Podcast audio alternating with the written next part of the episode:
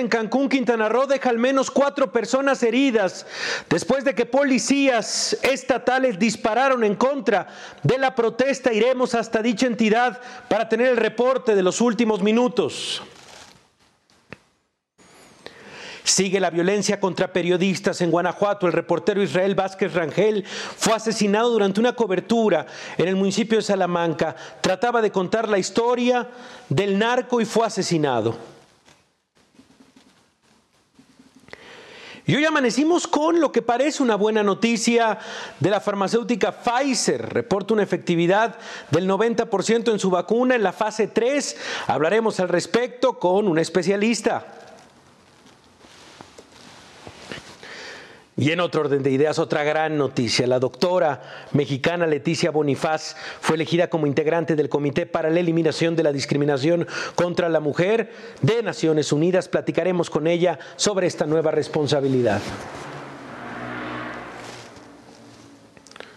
Además, Estados Unidos logra una ligera estabilidad luego de la virtual victoria del demócrata Joe Biden. Tendremos el análisis con el maestro Claudio Lobnitz.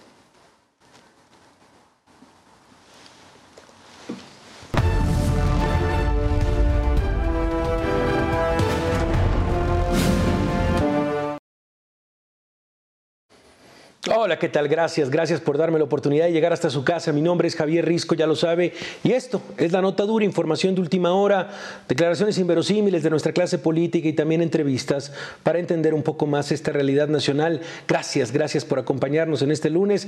Gracias por empezar este, esta semana con nosotros y empezamos con información de última hora de lo sucedido hace unos minutos en Cancún, Quintana Roo. Información que nos llega es que con detonaciones al aire, elementos de la policía municipal desalojaron una protesta que se llevaba a cabo frente al ayuntamiento de Cancún, una protesta en contra de los feminicidios. Esto es lo que ocurrió hace unas horas en Cancún, Quintana Roo. Vamos a ver estos momentos.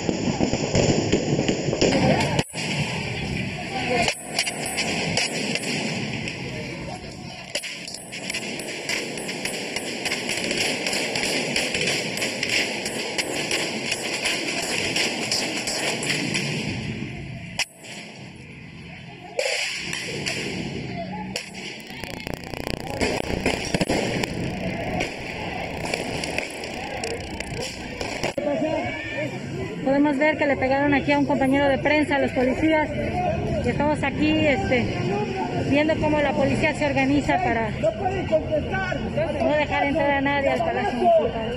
Están tutelados por derechos humanos. ¿Ok? ¡Mamen!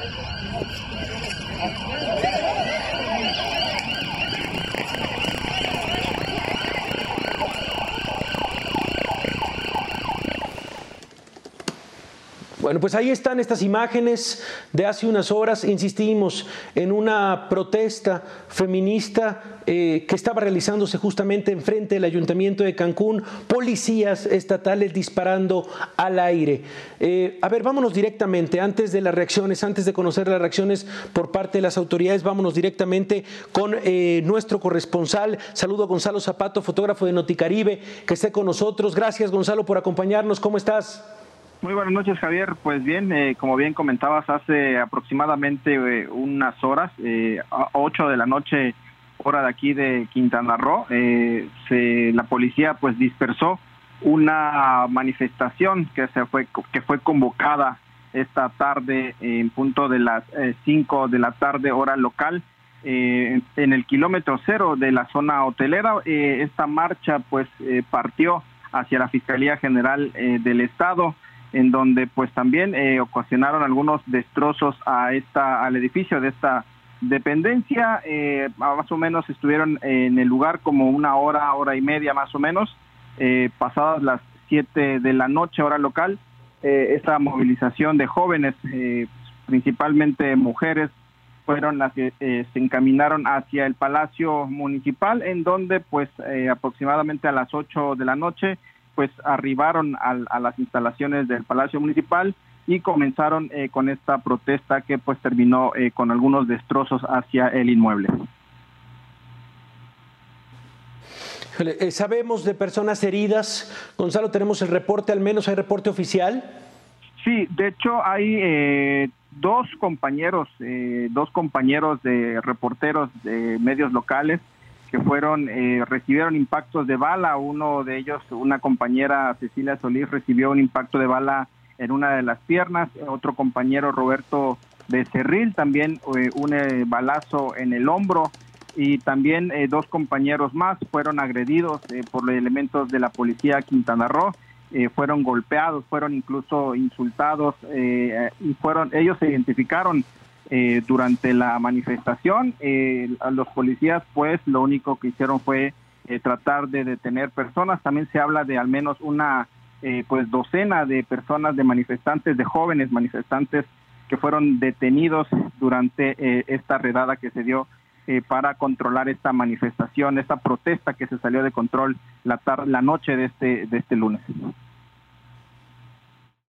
Sí, y recordemos de verdad, Gonzalo, demos un poco de contexto, el porqué de la protesta. Gonzalo, ¿por qué estaban protestando? Otra vez, recordarlo a los televidentes. Sí, eh, esta protesta se da a raíz de que en menos de 48 horas durante el fin de semana eh, que pasó, eh, fueron asesinadas tres, tres mujeres aquí en este destino turístico, principalmente una joven de 20 años, Bianca Alejandrina, que pues incluso fue su cuerpo fue encontrado en unas bolsas de plástico en una supermanzana de aquí de, Cancún. Eh, de hecho, esta fueron amigos y familiares de esta joven eh, Bianca eh, quienes organizaron esta protesta, esta marcha pacífica que al final de cuentas de Pacífico pues no tuvo nada porque se sumaron jóvenes, sobre todo hombres, fueron los que iniciaron esta pues estas eh, esta escalada de violencia que se vio esta tarde, primero en el edificio de la Fiscalía General del Estado y posteriormente en el edificio del Ayuntamiento de Benito Juárez. Bueno, pues estaremos al pendiente, Gonzalo. Hay que. Gracias, gracias por tu reporte. Gracias, buenas noches. Bueno, pues sí, hay que, hay que tener cuidado justamente con el deslinde directamente de responsabilidades de quién fue el que ocasionó esto. Particularmente no podemos perder el, foco de esta protesta, insistimos, por el feminicidio, por una protesta que eh, pretendía ser pacífica y que fue dispersada por policías estatales con balazos al aire que han causado heridos. Eso eso es, esa es la gravedad del asunto en este momento. A ver, vamos a ver rápidamente las reacciones por parte del gobernador Carlos Joaquín, que estaba tuiteando hace unos momentos. El gobernador del estado de Quintana Roo puso a través de su cuenta de Twitter: repruebo los actos de violencia que se dieron en Cancún esta noche, repruebo totalmente la intimidación y agresión contra las y los manifestantes, de instrucciones precisas de no agresiones, sino armas en las marchas que se darían el día de hoy, es lo que dice el gobernador. Investigaré al irresponsable que dio instrucciones diferentes a estas y ha provocado toda esta situación complicada para la sociedad de Quintana Roo. Actuaré con firmeza para que se aplique la ley a quien cometió esta agresión. Es la respuesta del gobernador del estado, justamente. Y hace, y hace unos minutos eh, la alcaldesa, la alcaldesa y la presidenta municipal de Cancún, Mara Lezama, publicó a través de sus redes sociales el siguiente video. Vamos a ver lo que dice la presidenta municipal de Cancún lamentables para nuestra ciudad, hechos lamentables para nuestra gente. Una manifestación feminista fue reprimida con violencia por parte de la policía estatal. Como mujer y como presidenta municipal repruebo estos acontecimientos. Solicito se ejerza toda la fuerza para castigar a los culpables, que no haya impunidad. El movimiento para reivindicar los derechos de la mujer en México y particularmente en Cancún tienen todo mi respaldo. Como saben, el gobierno municipal de Cancún no tiene a su cargo elementos de policía. Estos están a cargo del mando único estatal. Por lo que, en breve, estaré presentando las denuncias penales correspondientes en contra de los elementos policíacos que actuaron de forma indebida, ilegal e inmoral. También ha trascendido que hubo algunas personas detenidas durante el operativo, por lo que estamos exigiendo a la Fiscalía los libere de inmediato. Reitero mi respaldo a la libre manifestación, pero sobre todo y de manera particular, todo, todo mi apoyo a las que tengan que ver con la lucha de los derechos de la mujer. No toleraremos, ni hoy. Bueno, ahí la voz de la presidenta municipal y rápidamente para darle seguimiento, la Fiscalía General de Quintana Roo tuiteó hace 15 minutos. Eh, la Fiscalía informa que no hay ninguna persona detenida antes, durante ni tras las manifestaciones que se llevaron a cabo en distintos puntos de los municipios de Benito Juárez, Solidaridad, Otón Blanco, ni Felipe Carrillo Puerto, es lo que dice la Fiscalía General de Quintana Roo, que también puede ser preocupante. ¿eh? Debería de haber detenidos después de estos hechos y por supuesto no, del no de parte de los, de, los que, de los que protestaron. Y le agradezco de verdad también a, que esté esta noche Gracia Alzaga. Ella es abogada, feminista, municipalista, pero también estuvo justamente en esta marcha. Gracias, gracias por acompañarnos esta noche. ¿Cómo estás? Hola, pues aquí sobreviviendo, tratando de encontrar a, a mis compañeros y compañeras que están detenidas y pues ahorita igual hay una compañera herida de bala en la pierna. Sí, cuéntanos un poco lo que, lo que vivieron hace, hace unos minutos, hace unas horas. Este, de verdad, eh, gracias desde, desde el inicio, desde, y, no perdamos ese punto, que es por qué protestaban, por qué estaban haciendo esta protesta pacífica, Gracia. Pues mira, todo comienza desde ayer que fue encontrada eh, Alexis, que fue víctima de feminicidio. No me gusta decirlo así, pero fue encontrada en dos bolsas de basura descuartizada. Y pues esto obviamente eh, alertó a, no nada más a las colectivas, sino a toda la ciudadanía de Cancún. Los familiares convocaron a ir a la fiscalía y al mismo tiempo se estaba convocando una marcha que iba a terminar ahí.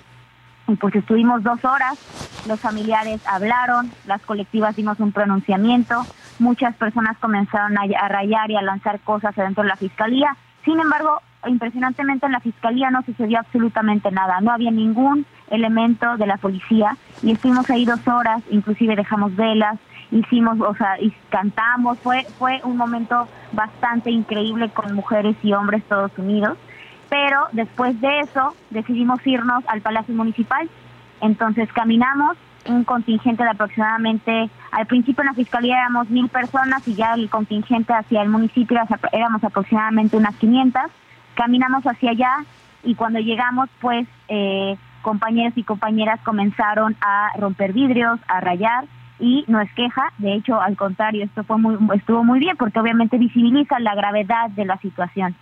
Y fue entonces que eh, al romper la valla para poder entrar al Palacio Municipal, comenzaron a disparar al aire y también eh, en un, por un momento creímos que eran balas de goma, sin embargo, en, o sea, fue horrible porque hay una compañera que está herida de bala en la pierna. Sí, gracias. Estuvimos revisando tus redes sociales en donde claramente demostraste y dijiste no son balas de goma y, vaya, eh, eh, viste varios castillos justamente en el lugar, que es parte de las balas que dispararon estos policías, que por lo menos la, presidenta municipal de Cancún dice fueron policías estatales. Eh, lograron, lograron ver el tipo de policías que estaban justamente que hicieron este tipo de agresión? Pues cuando nosotros llegamos, nosotros llegamos hasta atrás, eh, en un contingente hasta atrás, y pudimos ver que los policías, no vimos si eran policías estatales o municipales, pero los que resguardan el ayuntamiento son policías municipales, no policías estatales. Y estábamos entrando y vimos que se hicieron para atrás y, e incluso se guardaron. Pero ya después empezaron a salir con sus, con sus macanas y fue ahí cuando cuando pues mi contingente se alejó y e inmediatamente comenzaron las balas entonces no podemos identificar si fueron policías estatales pero estamos muy seguras que fueron policías municipales. Inclusive la guardia nacional estaba ahí pero la guardia nacional no hizo absolutamente nada. O sea que yo haya visto porque en ese momento corrimos y nos refugiamos en un oxo pero la, la Guardia Nacional estaba en las camionetas. Quienes comenzaron a agredir y a lanzar las balas fueron los policías municipales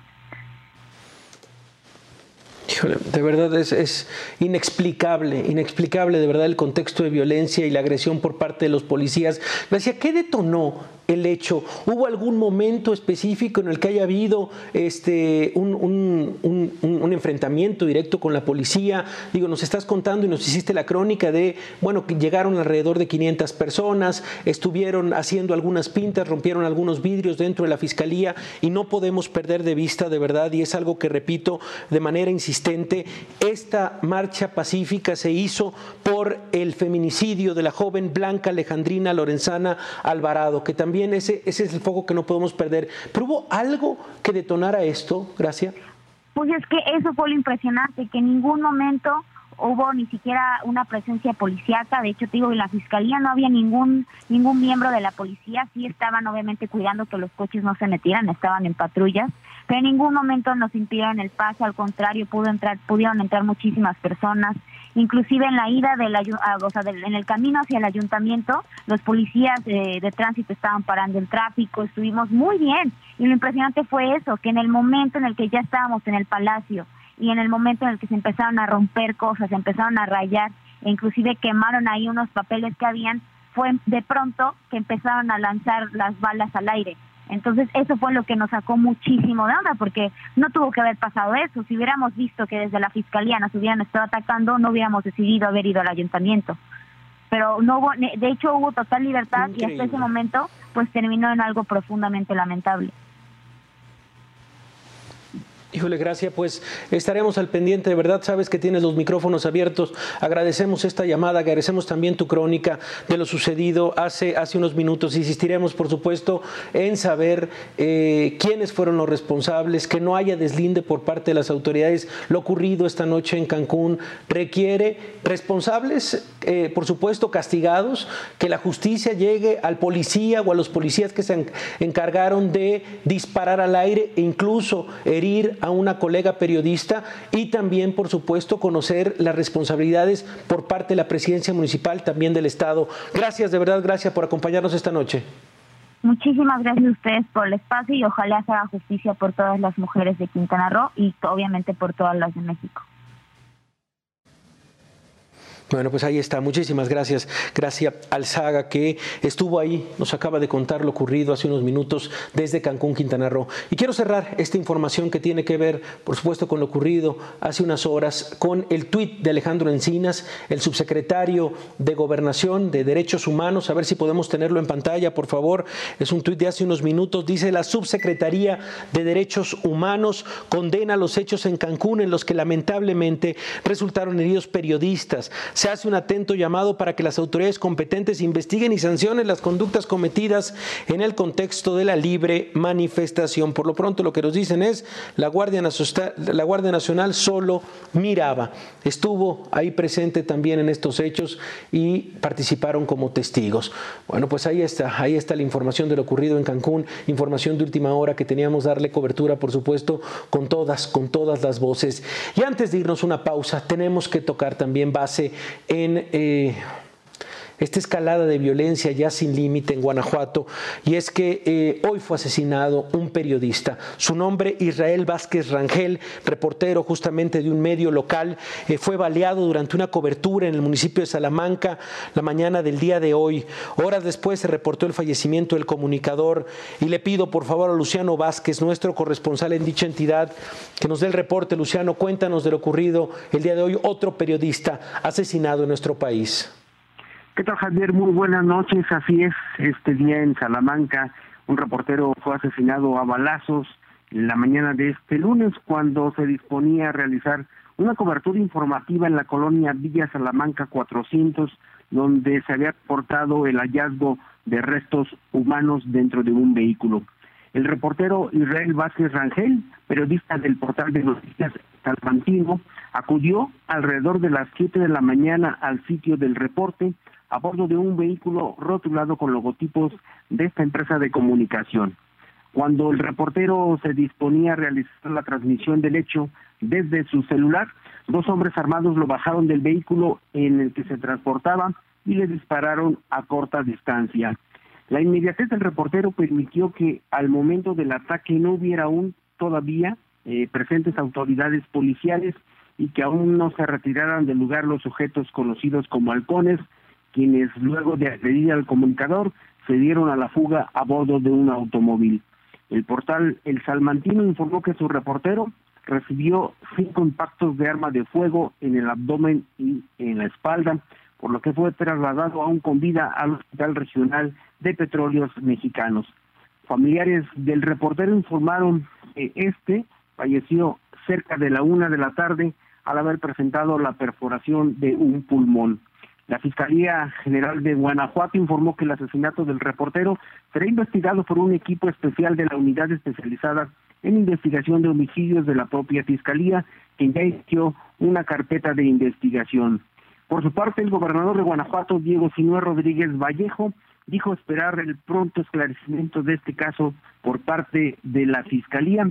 El gobernador aseguró que ha, girado instrucciones para que la familia del reportero asesinado reciba todo el apoyo y la protección necesaria. Javier, así las cosas en Guanajuato. Gracias, Luciano. Gracias de verdad por el reporte y por supuesto, eh, cuídate mucho. Sabes que eh, tienes eh, nuestro apoyo y también el micrófono abierto para cualquier tipo de amenaza y agresión. Gracias, Luciano, por acompañarnos esta noche. Gracias, un abrazo. Un abrazo. Leo la, nota del diario El País, una gran, nota de Carmen Morán sobre el asesinato de este periodista. Dice, nunca nos pasó que balearan así un reportero aquí en Guanajuato. Tenemos desaparecidos y amenazados, pero esto, dice Jesús Padilla del digitalam.com.mx.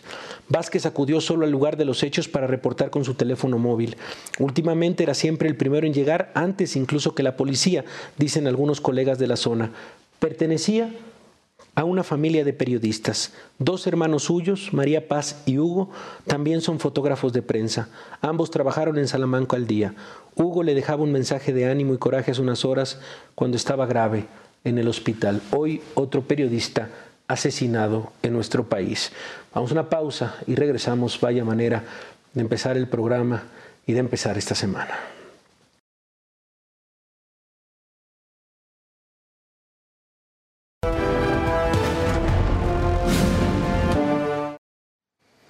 Bueno, regresamos, regresamos a la nota dura. Hoy qué día, hoy qué día de verdad. Y vamos con información que tiene que ver con COVID-19, por supuesto, la información nuestra de cada día desde hace ya cerca de nueve meses. Las autoridades de salud confirmaron que han muerto 95.225 personas por COVID-19 en nuestro país. Esto es 198 más que ayer. Del número de infectados reportan ya 972.785. Sin embargo, hoy hubo una buena noticia. Pfizer, la farmacéutica, anunció que han sido buenos los resultados de la fase 3 señalando una eficacia del 90% de la vacuna contra el COVID-19. El subsecretario de Promoción y Prevención de la Salud, Hugo López Gatel, habló de este anuncio. Esto fue lo que dijo. Y nos parece una noticia alentadora. Sin embargo, hay que tomarla con cautela. Todos quisiéramos saber buenas noticias, que quede claro, no es pesimismo, todos quisiéramos saber buenas noticias, pero tenemos que ser mesurados. En primera, porque no basta con el análisis preliminar, se tiene que completar todo el estudio. Segunda, porque la información que tenemos es solo a través de una comunicación de prensa y necesitamos ver información plasmada en una publicación científica revisada por pares que haya pasado los estándares de calidad de la información científica. Tercero, porque las implicaciones en México no quiere decir que porque salga una buena noticia, eso debe acelerar el eh, proceso de análisis que en su momento tendrá que seguir México para estar seguros que la vacuna es de calidad, segura y eficaz. Bueno, dice el secretario, vamos con prudencia, vamos a pasos lentos. Y saludo esta noche a Brenda Crafty. Ella es investigadora titular y profesora adjunta de alta especialidad del Departamento de Infectología del Instituto Nacional de Ciencias Médicas y Nutrición Salvador Subirán. Eh, gracias, gracias Brenda por acompañarnos esta noche. ¿Cómo estás? Hola, ¿qué tal Javier? Muy buenas noches. Muchas gracias por la invitación. No, gracias de verdad por acompañarnos. Pues irnos, por supuesto, a la voz de alguien que sabe. Muchos nos entusiasmamos en la mañana cuando leíamos este comunicado de prensa de la farmacéutica, cuando empezamos a ver esta noticia de este 90% de efectividad. Ahora sí que, Brenda, es ir a, o ver una luz al final del túnel, es poner los pies en la tierra también. ¿Cuál es el, el balance que haces, el equilibrio después de esta noticia? O sea, para mí por supuesto que es una buena noticia, ¿no? O sea, la ciencia es increíble, ha avanzado a pasos agigantados, eh, en el sentido de que por, históricamente eh, que una vacuna estuviera en fase 3 en menos de un año, pues esto es histórico, ¿no? Eso nunca había sucedido. ¿Qué es esto de las fases 1, 2 y 3? Son las fases clínicas. Antes de eso hay fases preclínicas que normalmente se hacen in vitro o en, en animales. Y las fases 1 normalmente incluyen 10 pacientes, eh, decenas de pacientes, eh, donde son pacientes sanos y básicamente ahí lo que sirve es para ver la dosis adecuada y ver qué tanto generan anticuerpos. La fase 2 de lo que trata ya son centenares de pacientes, pero ahí eh, más que nada lo que se evalúa es la seguridad. Y en la fase 3, que es esta fase donde se hizo este análisis, es donde normalmente casi todas las vacunas es donde eh, si, si, algo sucede, normalmente aquí es donde se paran los estudios, ¿no? Eh, ¿por, qué, ¿por, qué, se hace la fase 3? Porque se hace extendido, ¿no? Se hace a poblaciones muy, muy grandes, miles de personas. ¿Para qué? Pues para ver que los efectos adversos, que son normalmente raros, ¿no? Eh, los veas en una población abierta, de otro modo no lo puedes ver. Por otro lado, también necesitas mucha población porque si estás tratando de evitar la infección, entonces veas realmente eh, quiénes llegan a este desenlace. Se hace un cálculo de muestra y entonces este, se, puede definir cuántas personas necesitas para que eh, llegues a demostrar una diferencia entre un grupo y otro. Este estudio es un estudio ciego, o sea, los pacientes no saben qué recibieron, si es placebo o es la vacuna. Esta vacuna es del tipo RNA ¿Qué quiere decir esto? Que es un material genético, un gen, que lo que hace es que se pone en un vehículo, esto se introduce a las personas de manera parenteral, ¿no? Se inyecta y entonces esto se incorpora en las células, en, estas células eh, del cuerpo de quien lo está recibiendo, se produce esta proteína que genera anticuerpos, ¿no? O sea, es una manera como muy segura de que sin dar el virus completo, sin dar el virus en activado, una partícula muy pequeña, una, una proteína, con eso se espera que se, que se produzcan anticuerpos. Entonces, de este tipo está esta de Pfizer, también Moderna, la Moderna que también se han hablado mucho de ella, que son de las más avanzadas.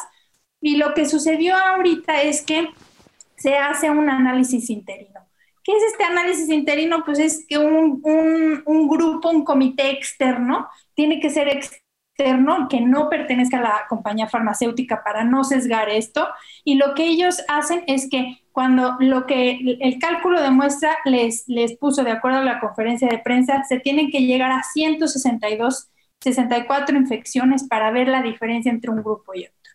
Aquí lo que se vio es el análisis se hizo a las 62 infecciones y se vio en qué grupo era.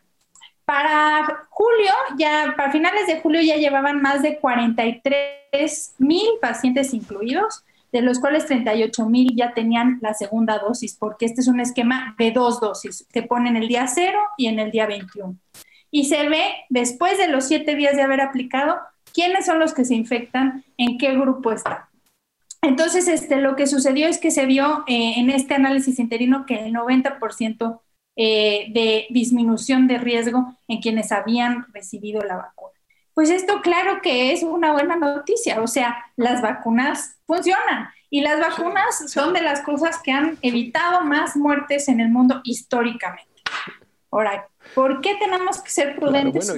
Porque falta mucho, ¿no? Falta que termine el estudio falta que se cumplan todos los objetivos y falta después la manufactura y el acceso, porque de qué servirá tener una vacuna que después no la puedas dar de manera amplia, ¿no?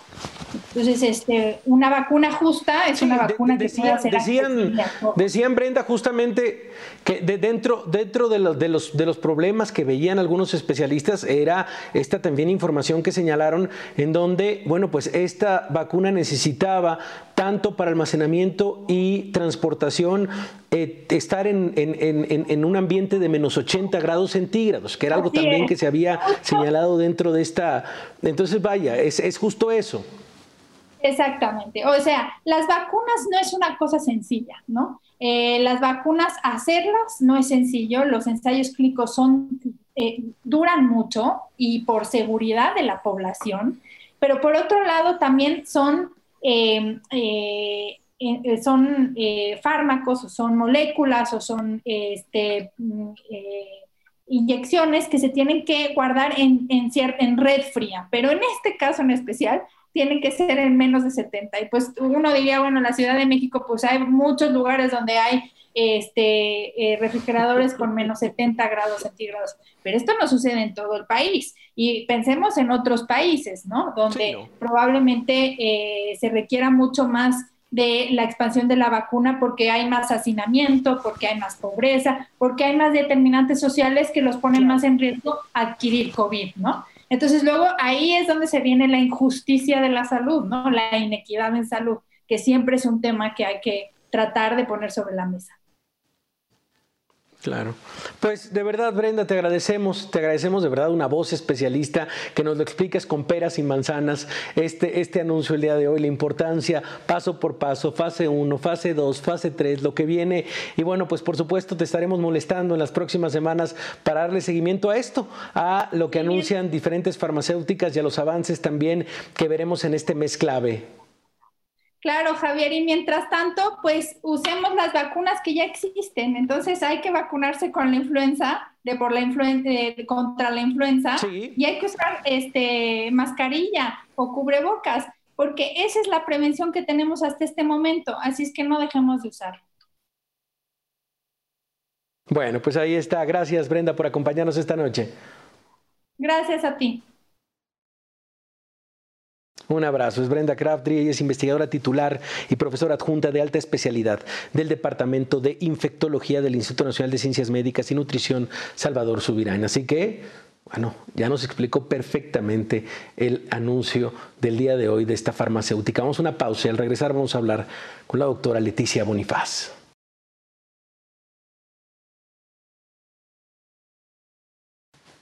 Regresamos, regresamos a la nota dura.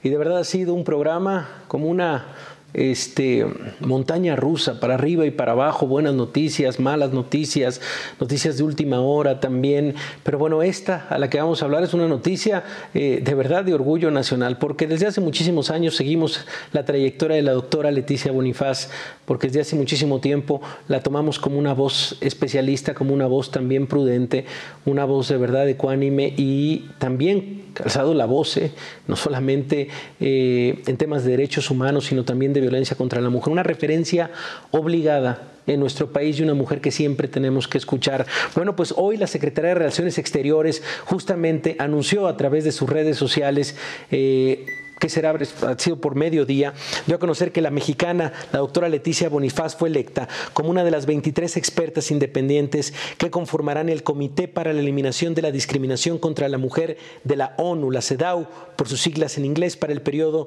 2021-2024. Y le agradezco, doctora, que nos acompañe esta noche. ¿Cómo está? Buenas noches. Buenas noches, Javier. Encantada de estar contigo. Gracias, doctora. Bueno, pues eh, de verdad, de verdad una sorpresa, este, pero con muchísimo gusto para todos los que la conocemos y que hemos seguido su trayectoria. Ahora cuéntenos un poco cómo lo vivió en primera persona, cómo fue justamente el día de hoy, eh, qué tal de, de, emociones y también de muchísimas gracias, decías por ahí a través de tu cuenta de Twitter. ¿Cómo lo viviste? Bueno, pues lo primero fue que esto se fue prolongando por la pandemia. Es decisión de darse en junio y de pronto se pasó a septiembre y yo no veía llegar este día, ya estaba prácticamente todo el trabajo hecho. Entonces volvimos a hacer entrevistas que se tuvieron que hacer por Zoom. Bueno, ya estaba el día y obviamente tienes como idea de cómo vas, porque la gente que trabaja en Nueva York va haciendo como el recuento de los intercambios de votos. Me habían dicho que estando arriba de los 100 votos ya teníamos esperanza, pero no sabíamos cómo estaba el trabajo de las demás integrantes, bueno, las demás candidatas, y siempre pues el nervio hasta el final, Javier.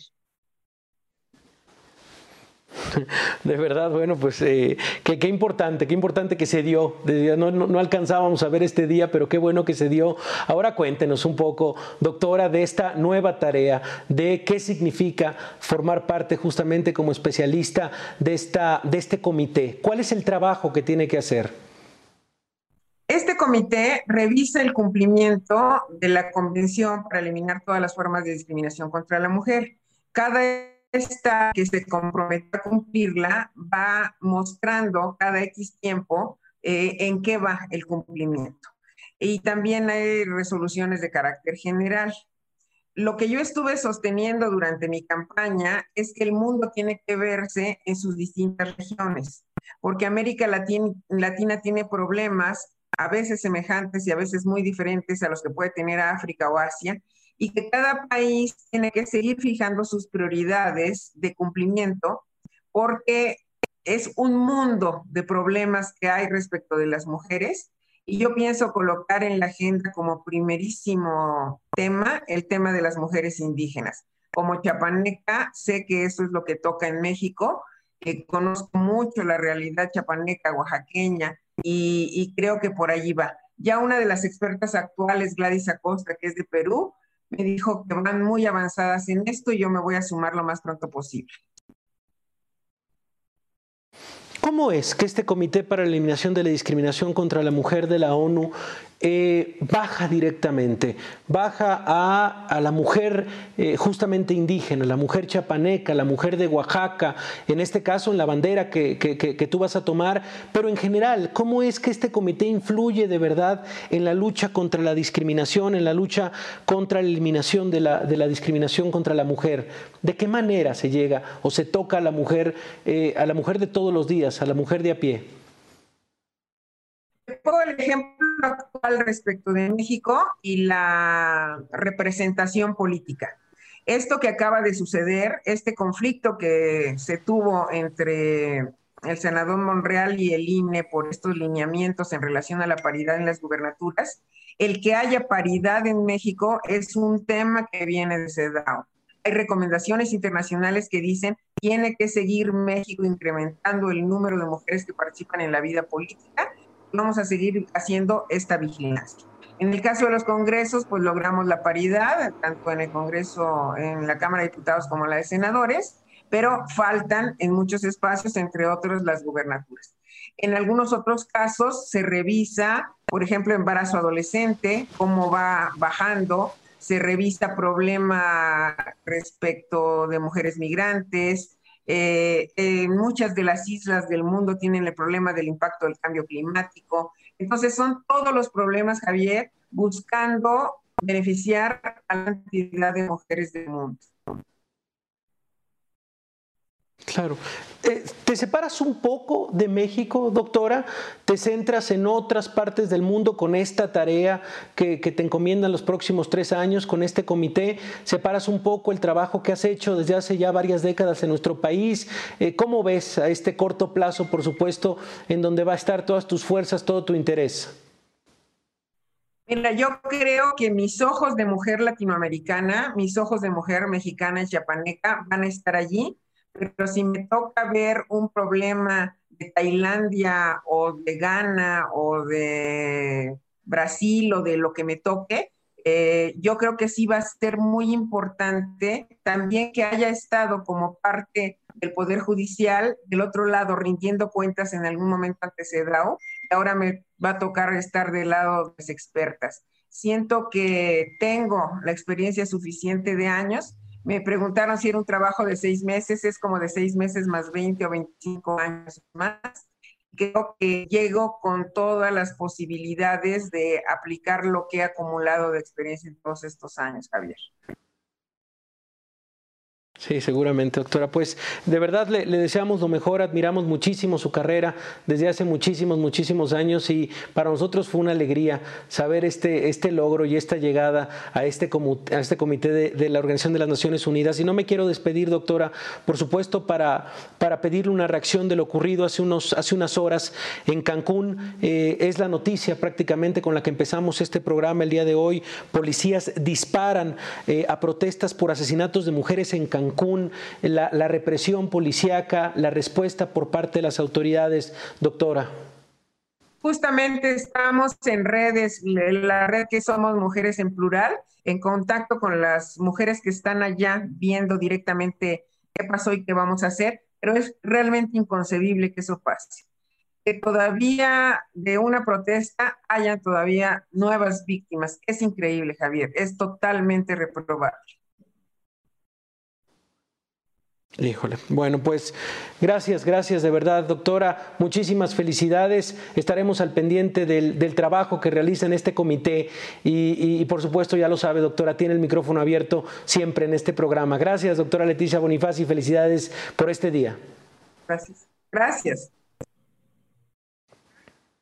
Un abrazo. Bueno, pues ahí está la doctora, la doctora Leticia Bonifaz. Gracias, gracias por sus mensajes a través de redes sociales, muchísimos, comentando la entrevista que eh, acabamos de tener también con esta activista, con eh, Gracia, la cual, bueno, pues ha estado moviendo, por supuesto, también en redes lo que ha sucedido minuto a minuto. Gracias, gracias por acompañarnos y, bueno, pues por sus mensajes. Vamos a ir a una pausa, pero al regresar tenemos que hacer un, corte que no va a ser final seguramente, porque esto todavía le queda muchísimo tiempo, pero sí de lo que ocurrió este fin de semana con esta victoria, al menos aritmética, dada también por los medios de comunicación del eh, candidato demócrata Joe Biden, la reacción por parte del presidente, y lo vamos a hacer con la visión de alguien que ha vivido en Estados Unidos los últimos años, pero que también, por supuesto, eh, como antropólogo, como antropólogo es y tiene una visión muy interesante de esta nación dividida. Vamos a hablar con el maestro Claudio Lobnitz. Vamos a una pausa y regresamos.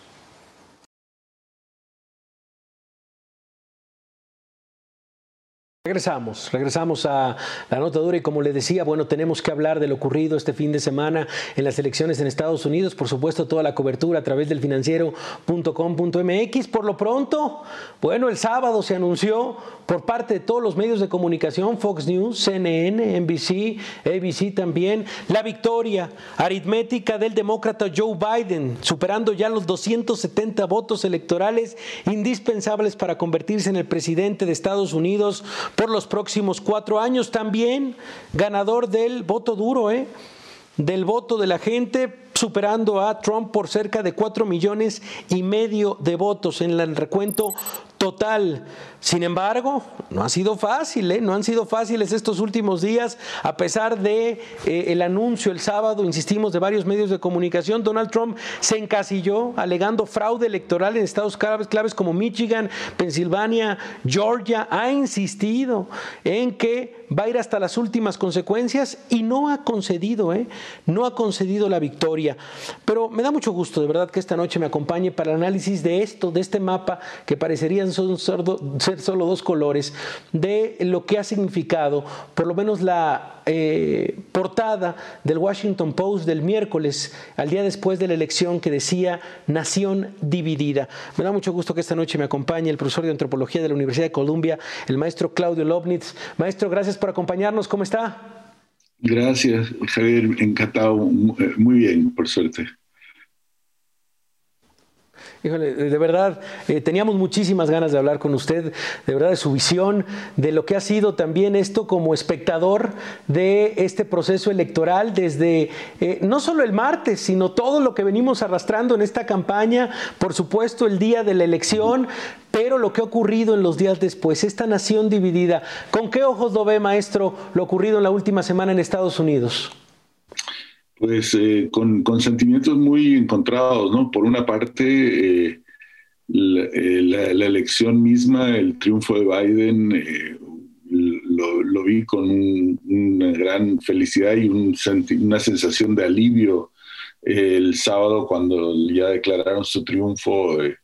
los discursos de la Kamala Harris y de, y de Biden, que fueron realmente sensacionales y, y eh, dieron una sensación de, fin a, la pesadilla que ha sido un gobierno de cuatro años de Donald Trump, pero al mismo tiempo eh, conscientes todos de que el país está, como, como dijiste, eh, dividido, realmente fuertemente dividido. y con, y a sabiendas, porque Trump lo había anunciado desde antes, es decir, desde antes de las elecciones, que Trump no iba a reconocer los resultados si es que perdía. Entonces, pues ahora estamos en ese momento, mm, me parece muy delicado eh, que, y que, en Estados Unidos dura pues, dos meses la transición entre un gobierno y otro. en que Donald Trump no está reconociendo haber perdido y en que está haciendo y, en que se está cuadrando además la mayor la gran mayoría de los republicanos con con, con él. Entonces pues estamos realmente en, tierra incógnita no conocida no Sí, en tierra incógnita, pero me, llamó mucho la atención dos palabras, eh, pero una palabra que, tiene varios significados en inglés, eh, que fue parte de la campaña eh, de, Biden, pero de verdad pilar de la campaña, que era devolvámosle la dignidad a Estados Unidos. La palabra también decencia, que insisto, tiene como esta, esta doble significado de dignidad y, y decencia. Es ¿Es, esto el regresarle también a este país? La decencia es un respiro a lo que veníamos acumulando en estos últimos cuatro años, que yo creo, eh, maestro, en algún tiempo lo veremos con más retrospectiva y diremos, estas eran las declaraciones del presidente de una de las naciones más importantes del mundo, mencionando directamente en contra de la prensa, eh, eh, este, explotando prácticamente a todos los que lo rodeaban, la cantidad de libros que salieron en contra de él. Pero es, un respiro a la decencia y a la dignidad. Eh, a mí me parece que sí, el,